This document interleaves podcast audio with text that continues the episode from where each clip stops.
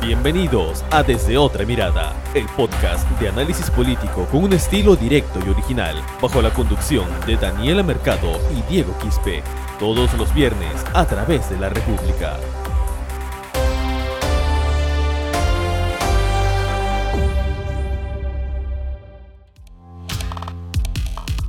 Hola, ¿qué tal amigos que se conectan a su podcast desde otra mirada? Estamos en el episodio número 32. Los saluda Diego Quispe. Eh, vamos a hablar como siempre de la coyuntura política y electoral con la compañía de nuestra amiga Daniela. ¿Qué tal Daniela? Bienvenida.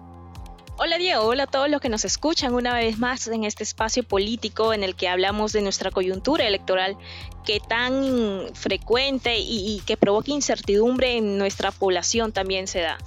Exacto, pero parece que ya estamos eh, llegando a una, a una luz al final del, túnel, porque ya hasta ese momento lo que indican todos los, los resultados es que a Keiko se le ha caído todas las, las solicitudes.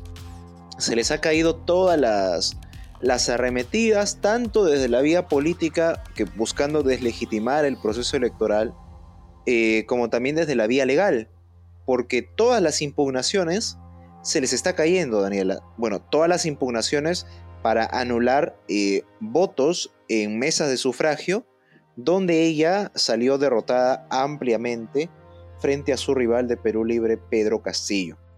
Claro, estos recursos que han provocado que ya tres semanas de las elecciones aún no se pueda proclamar a un presidente, ¿no? Y esto lo precisamos ¿por qué? Porque ya prácticamente el Jurado Nacional de Elecciones anunció el día de ayer descartando un fraude. Ya no hay fraude. ¿Por qué llegamos a esta conclusión? Porque ya resolvieron el fondo de las apelaciones que presentó Fuerza Popular, es decir, los argumentos que dan. Han descartado por completo los argumentos que dan y ahora lo que queda pendiente son resolver las apelaciones o, pedidos que aún están pendientes de resolver, pero que son prácticamente que se basan en la forma, ¿no? Hay 42 que están pendientes, eh, que se presentaron dentro del plazo, pero que no se adjuntaron los pagos correspondientes para esos pedidos. Entonces, estamos hablando nuevamente de la forma. Y los otros 200 apelaciones no se presentaron en el plazo. Entonces, no es algo del fondo, ya estamos en la forma y sería mucho más rápido de resolver y por ende podemos llegar a la conclusión de que el Jurado Nacional de Elecciones ha descartado el fraude que tanto eh, menciona Fuerza Popular y Keiko Fujimori. Exacto. Y hay un dato puntual. El Jurado Nacional de Elecciones ha tuiteado hace unas cuatro horas que hasta la fecha hay 27 jurados electorales especiales que ya vienen proclamando resultados. ¿Cuántos jurados especiales deben proclamar en total? 60. Eh, una vez que ya esos 60 proclamen los resultados electorales, ellos van a hacer un traslado para que el Jurado Nacional de Elecciones ya suscriba el acta de proclamación general de los resultados. Y para eso solamente debe ya resolverse el tema de las actas impugnadas que han sido presentadas fuera del plazo. ¿No? Entonces, ahí Daniela, el Jurado Nacional de Elecciones no va a analizar el tema de que si hubo fraude o que si se alteraron votos o las firmas falsas, etc. No. Lo que ahí simplemente el jurado va a analizar es, eh, ¿hay requisitos para ponernos a discutir estas impugnaciones que han sido presentadas fuera del plazo o no. Y obviamente el jurado va a resolver en base a la resolución que ellos emitieron eh, del pleno del 11 de junio en el que señalan que el plazo para presentar recurso de nulidad venció el 9 de junio. Entonces, todas las impugnaciones presentadas, eh, interpuestas posteriores a fecha, van a seguir siendo declaradas improcedentes y por lo tanto ya no va a haber nada más que discutir eh, y simplemente ya quedaría la puerta abierta para que ya en cuestión de días eh, ya pueda ser proclamado los resultados electorales. Resultados que ya se, se mantendrían, ¿no? De, de los votos ya completos de la OMPE que, pone a Pedro Castillo como ganador de la segunda vuelta de las elecciones generales del Perú. En este bicentenario cabe resaltar. Ahora, Fuerza Popular no solamente ha presentado recursos ante el Jurado Nacional de Elecciones, es decir, ante el proceso electoral, ante la instancia que analiza este proceso, sino también ante otras instancias como el Poder Judicial y ahora también están queriendo ir a lo internacional, pidiendo una auditoría a la OEA. Exacto. ¿no? Pero ¿qué pasó? Eh, al menos en los recursos que ha presentado ante el Poder Judicial también se han caído. Ahí tenemos la demanda de acción de amparo que presentó el abogado Javier Villestein, que es un aliado también del Fujimorismo. Esta ha sido rechazada por el Poder Judicial. Eh, ¿Qué pedían esto? Que se declare la nulidad de las elecciones de segunda vuelta, por ejemplo. Entonces, señalaron que es que no, se rechazó. También se cayó el pedido que hicieron para que se presente la lista de electores. Bien, se les cayó. Eh, porque hicieron una demanda exacto ante la OMPE para que se presente. Esto ha sido rechazado por completo. Y entonces ahí vemos que todos los recursos que están presentando se están cayendo porque simplemente no tienen argumentos para pedir estas, estos hechos. También, también se les cayó la maniobra de, Luis Arce, ¿no? quien, quien presentó su declinación la semana pasada y ahora lo ha reemplazado el fiscal Víctor Rodríguez Montesa. Supongamos que, que, la próxima semana el fiscal Víctor Rodríguez Montesa también presente su renuncia al pleno del jurado para dejar sin quórum a esta institución. Bueno, automáticamente quien asumiría funciones para reemplazar a Rodríguez Montesa sería el fiscal eh, Pablo Sánchez. Entonces, ya supongamos que pase eso, eso retrasaría, exagerando el proceso, unos tres días. Y solamente lo retrasaría para ya la proclamación de resultados. Nada más. Hay un, hay un punto que a mí me parece también importante, Daniela, es que en todo este periodo que se han discutido impugnaciones, a, Pedro Castillo no se le ha restado ni un solo voto. Es decir, la diferencia entre Castillo y Fujimori no se ha acortado para nada. Entonces, se les ha caído ya toda esta narrativa de denunciar fraude desde la vía legal ante los tribunales. Y han pedido la lista de electores ante el jurado también. Y el jurado, los magistrados les han respondido de que eso es inviable ¿Por qué? Y eso hay que resaltarlo y sobre todo para que nuestros colegas periodistas de los canales de televisión no anden dando, dando voz a cosas que son inauditas, es que la única institución encargada de recabar pruebas para demostrar fraude o para demostrar un delito es el Ministerio Público. Y los magistrados del jurado ya lo han dicho en las audiencias. Nosotros no podemos abrir una etapa probatoria porque la etapa probatoria le corresponde a la fiscalía. Por eso, si te das cuenta, Daniela, en cada declaración de infundada, dicen de que van a remitir el caso al Ministerio Público. ¿Para qué? Para que sea el Ministerio Público quien se encargue de demostrar quién suplantó las firmas, quién alteró las firmas, pero solamente eso, porque no hay elementos que demuestren o que puedan al menos especular de que se alteraron los votos. Claro, eh, ahora, por eso estos, estas supuestas denuncias que señala Fuerza Popular de supuestas falsificaciones de firma que son delitos, ya se han remitido, lo han remitido al Ministerio Público para que justamente esta entidad sea la que investigue esto, porque así son, como mencionas, Diego, las reglas, no simplemente porque Fuerza Popular quiere, el Jurado Nacional de Elecciones va a romper su reglamento, va a crear nuevas reglas y hacer un, un proceso en el que supuestamente analiza y ve supuestos delitos. Entonces, aquí se respeta la institucionalidad, es lo que señalaron los magistrados, al menos la mayoría de los magistrados, y se ha remitido al Ministerio Público. Ojo que también a remitirse estos casos al Ministerio Público también se están incluyendo los peritos que firmaron estas, supuestamente estos informes que presentaron Fuerza Popular, en el que estos peritos supuestamente avalan de que no son las firmas y que supuestamente habría un fraude, ¿no? Al menos esos argumentos de con la firma de los peritos es el argumento en el que se basaron Fuerza Popular para señalar un supuesto fraude. Entonces ahora el Ministerio Público también va a incluirlos en la investigación. Esperemos de que pues se resuelva el caso y que se informe cuál es la verdad a la que tanto menciona Fuerza Popular que se quiere llegar. Exacto, y la, última, el último manotazo de abogado es el pedido de auditoría internacional ante la OEA.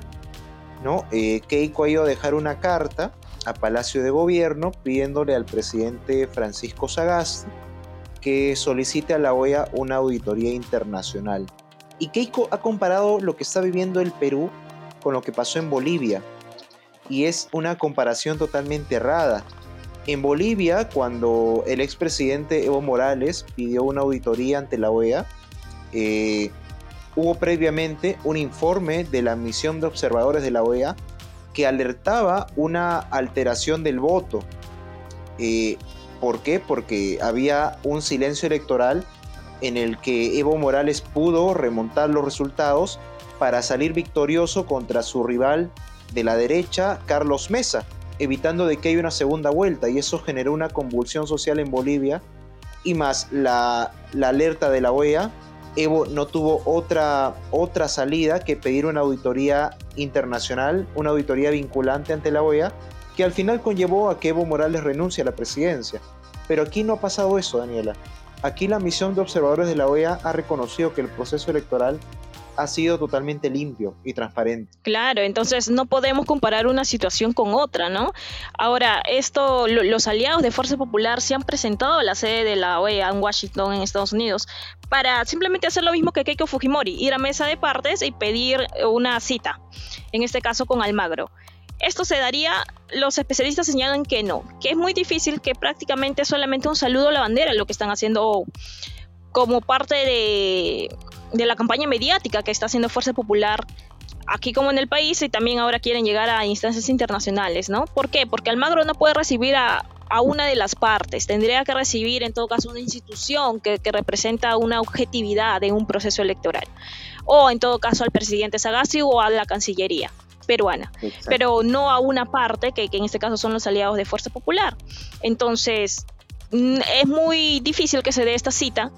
Si es que se da, tal vez sería un secretario, ¿no? De, de, Almagro, etcétera, pero directamente con Almagro no. Ahora, ¿qué, ¿qué pidieron los aliados? Justamente señalan lo mismo, ¿no? En su carta eh, solicitaron una reunión con Almagro para mostrar su preocupación por la democracia. Estoy leyendo lo que menciona en la misiva que presentaron, la que está siendo asediada por sectores de gran poder económico que buscan revertir con artimañas legales los resultados de las elecciones presidenciales del 6 de junio, que dan como vencedor al maestro Pedro Castillo. Pero esto sería contradecir a su misión de observadores que estuvieron en el Perú, que justamente como mencionas Diego, señalaron que hay transparencia en las elecciones que descartan por completo estos argumentos que dan los aliados de Fuerza Popular. Exacto, y además bien ridículos de parte de los argumentos de Daniel Córdoba, que se, ha paseado por todos los medios televisivos señalando de que la misión de observadores ha venido al Perú a hacer turismo. ¿no? Entonces, la pregunta es, si Daniel Córdoba habla mal de la misión de observadores de la OEA y va a tocarle las puertas a la OEA pidiéndole una auditoría, ¿con qué cara lo va a hacer si él está hablando mal de la misión de, la, esta institución? Entonces me parece, la verdad, totalmente ridículo el pedido que está haciendo, ¿no? Eh, el manotazo de ahogado, viajar a Washington con, con, la, con la consigna de que Luis Almagro le pueda abrir las puertas, cuando inclusive eh, el, el, el, ex embajador eh, Harold Forsyth, el papá de George Forsyth, en declaraciones a RPP, dijo de que no es política de los representantes de la OEA reunirse con, con aliados o con los partidos que están en contienda electoral.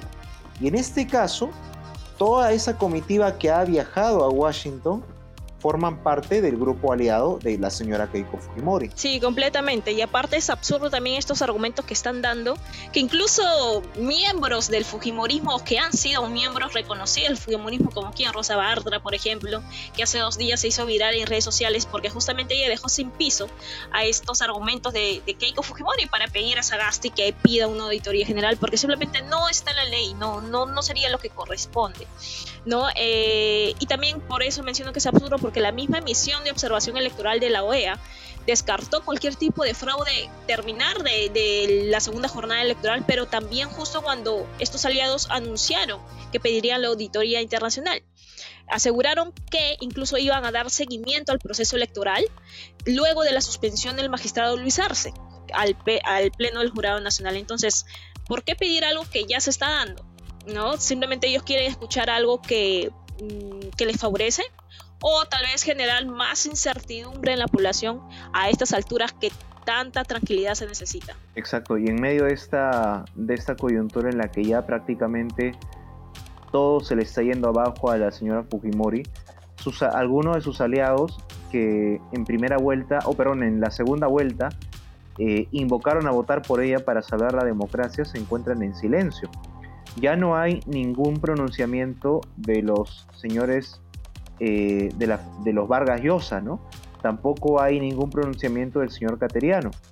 Prácticamente han venido guardando silencio. Y también de, del lado del partido de Acuña. Prácticamente eh, César Acuña ha venido guardando silencio. No se han sumado a ese coro que busca deslegitimar a las instituciones electorales y a la propia OEA. ¿no? Entonces, creo que a eso sumémosle de que Keiko se va quedando solamente con esos aliados que representan a una derecha mucho más radical y mucho más conservadora y mucho más reaccionaria.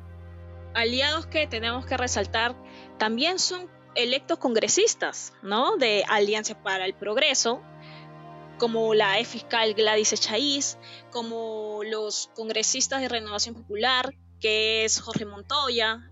Entonces, también aquí podemos ver qué postura van a tomar estos personajes que ahora van a estar dentro del Congreso de la República, que es sin duda alguna uno de los poderes del Estado que puede incluso vacar a Castillo con argumentos que ahora incluso están manejando. Solo esperemos que las bancadas no se puedan aliar ante una, una inestabilidad más para el país que realmente no necesita. Pero si estamos hablando del Congreso, también tenemos que hablar de lo que se está dando, ¿no? Y no solo ahora, sino desde el año pasado, incluso que es el Tribunal Constitucional, la máxima entidad de interpretación de nuestra Carta Magna, que es prácticamente nuestro cimiento como nación. Entonces, este Congreso de la República, que ya está a días de, de culminar su periodo, que realmente fue un Congreso complementario, busca de todas maneras elegir a los nuevos magistrados del Tribunal Constitucional, a pesar de que muchos políticos, incluyendo la misma Keiko Fujimori, han resaltado que este no debería serlo, sino el próximo.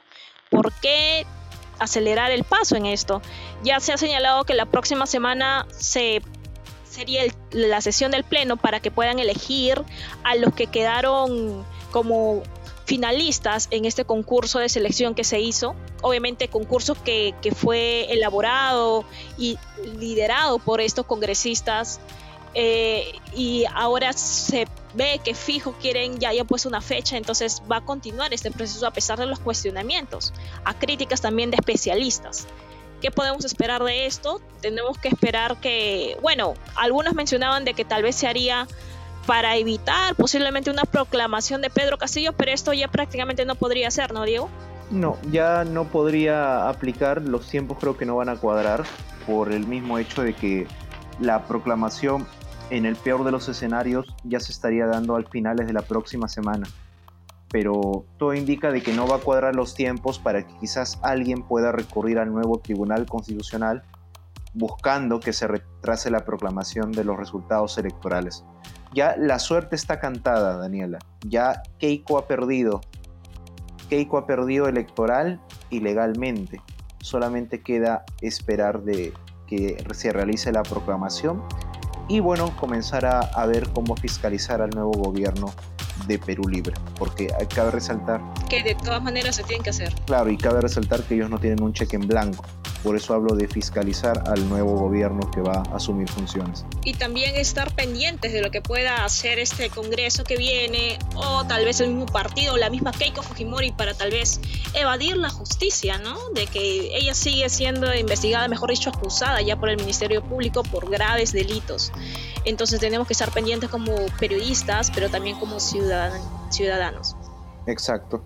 Bien, bueno, eh, Daniel, hemos llegado a la parte final del programa. Esperemos que la, que la próxima semana podamos ya estar hablando ya no de esta ola de impugnaciones y auditorías, sino de proclamación y sobre cómo vamos a lidiar con ese nuevo quinquenio que se nos viene, en donde obviamente no va a haber una relación armoniosa por lo que se puede ver entre Ejecutivo y Congreso. Claro, esperamos dar eh, mejores noticias también en la próxima semana y nos escuchamos. Hasta la próxima. Hasta la próxima, nos vemos. Chao. Chao. Esto fue Desde otra mirada el podcast de análisis político con un estilo directo y original. Sigue nuestros episodios a través de Spotify, iBox, Google Podcast y las redes sociales de la República.